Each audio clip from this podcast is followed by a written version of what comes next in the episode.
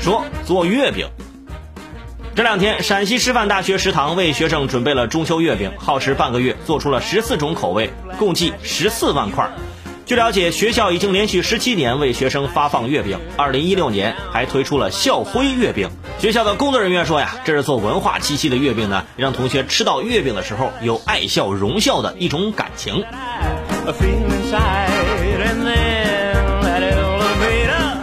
哼。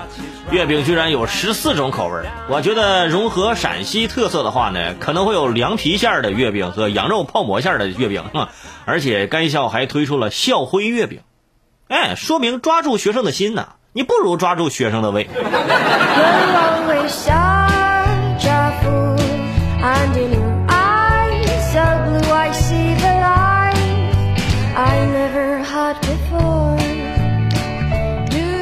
模仿小视频。最近，江苏常州五十一岁的李大妈在网上看到一段小视频，说用敌敌畏洗头呢，可以灭掉头上的跳蚤。她回忆起小时候，母亲确实也这么干过。加上最近呢，自己头皮老是发痒，李大妈决定试一试。她把敌敌畏稍微稀释了一下，就涂在了头发上，还用毛巾包裹。随后，她出现了头晕、胸闷、全身出汗等症状，被家人送往医院。经过抢救，李大妈现在病情已经稳定。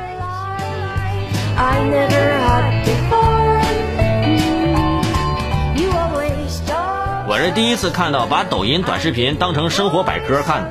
百度看病癌症起步，抖音看病万劫不复。开始想用敌敌畏杀头发里的跳蚤，现在好了，弄得连头发都没了，彻底毁灭了跳蚤的生存环境。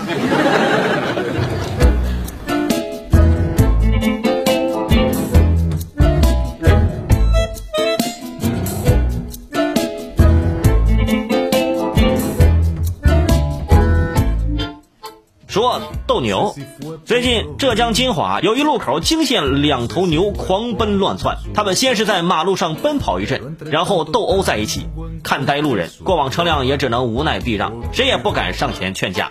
民警表示，道路上遇到牲畜，驾驶员一定要减速慢行。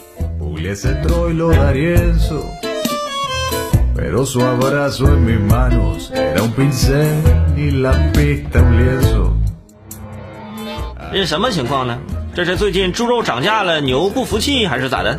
非得在马路上弄出一个大新闻来博得人们的关注啊？《西游记》里头有一集是真假孙悟空，你这是真假牛魔王啊！牛打架也没人敢拦呢。现在就需要一个人呐，开着一辆红色的跑车经过，方能解决争端。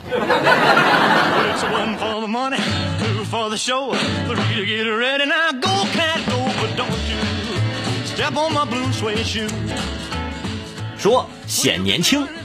前两天土耳其一场球赛上，直播镜头突然拍到了看台上一个小男孩吸烟的画面，旁边还坐着另外一位小朋友。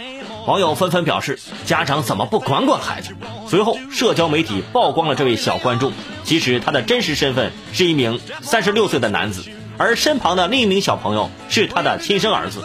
他表示：“我也没有办法，就是显年轻。”